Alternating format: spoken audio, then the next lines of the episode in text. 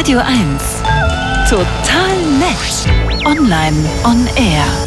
Also was sicher ist, 2024 äh, wird in Sachen Technologie wieder einiges da sein, wo wir sagen, uh, das ist aber mal eine echte Überraschung, dass das noch passiert. Aber ein paar Ereignisse und Entwicklungen, die kennen wir natürlich jetzt schon oder können die zumindest erahnen. Mein Kollege Daniel Finger hat drei Trends für uns rausgesucht. Darüber möchte ich mit ihm sprechen. Guten Morgen. Guten Morgen, Christiane. Also wir haben in den letzten Jahren ja immer wieder über Fake News und Desinformation im Netz gesprochen. Eine neue Entwicklung könnte jetzt dagegen helfen. Was ist das Neue daran? Ja, also ähm, Nikon, Canon und Sony, also die drei großen Kam Kamerahersteller, haben beschlossen, in Zukunft mit ihren Kameras, die jetzt rauskommen werden, und einige alte werden wohl auch noch über Software-Updates damit versorgt, äh, sich einer Allianz äh, zu anzuschließen, die heißt Content Credentials. Das heißt, man wird quasi schon beim Drücken auf den Auslöser festlegen in der Datei, das ist ein echtes Bild, das wurde hier und dort gemacht und das ist wohl auch nicht so leicht zu fälschen, dieses Merkmal.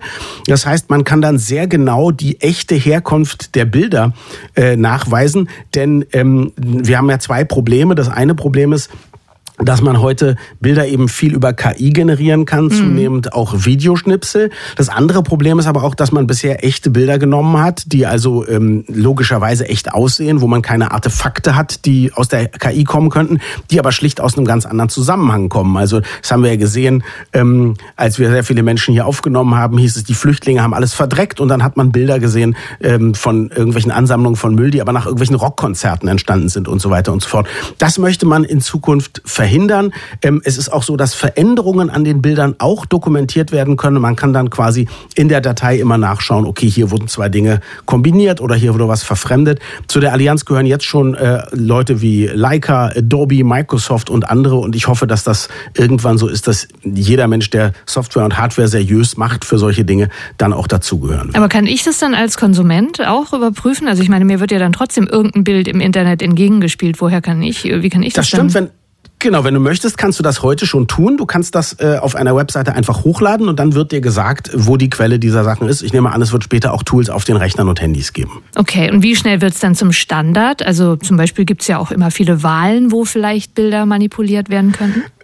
Absolut, ja, 2024, logischerweise. Ich glaube nicht schnell genug. Ähm, aber jetzt ist es auch so, selbst wenn die Technik schon da wäre und perfekt wäre, die Leute müssen ja auch die Wahrheit wissen wollen. Ja, auch jetzt ist das ja so. Man kann oft sehr schnell rausfinden, ob was manipuliert wurde oder ob es das Bild schon vor fünf Jahren gab.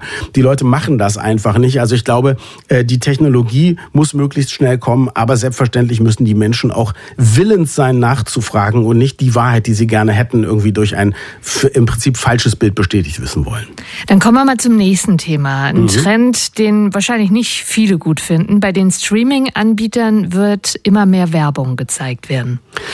Genau, jetzt hat's Amazon Prime sozusagen angekündigt. Ab Anfang Februar wird man mit seinem normalen Prime-Abo nicht mehr ohne Werbung äh, Prime Video schauen können. Bisher hat das Abo genügt. In Zukunft muss man drei Euro pro Monat extra blechen, wenn man das werbefrei sehen möchte. Netflix ist ja im letzten Jahr schon einen anderen Weg gegangen, hat gesagt, ähm, wir brauchen mehr Kunden. Wir führen ein quasi Gratis-Abo ein, wo man oder ein günstiges Abo ein, wo man aber dann dafür Werbung eingespielt bekommt.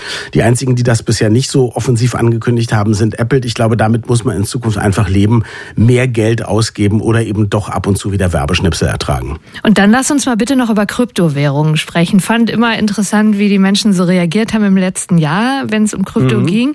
Für viele war es ja sofort, ach, ist doch passé mittlerweile.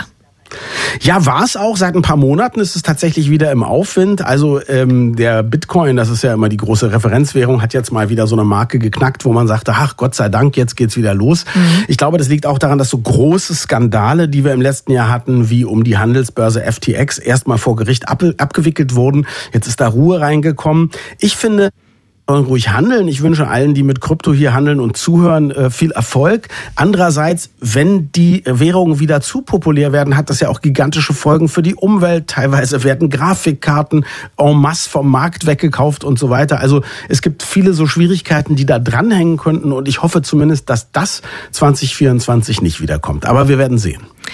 So, dann haben wir also schon mal einen Überblick, was uns da so technisch erwarten könnte. Daniel Finger hat einen Ausblick gegeben. Wir werden uns noch öfter dieses Jahr über äh, Themen aus dem Tech-Bereich unterhalten. Danke dir. So machen wir es. Danke auch. Ciao.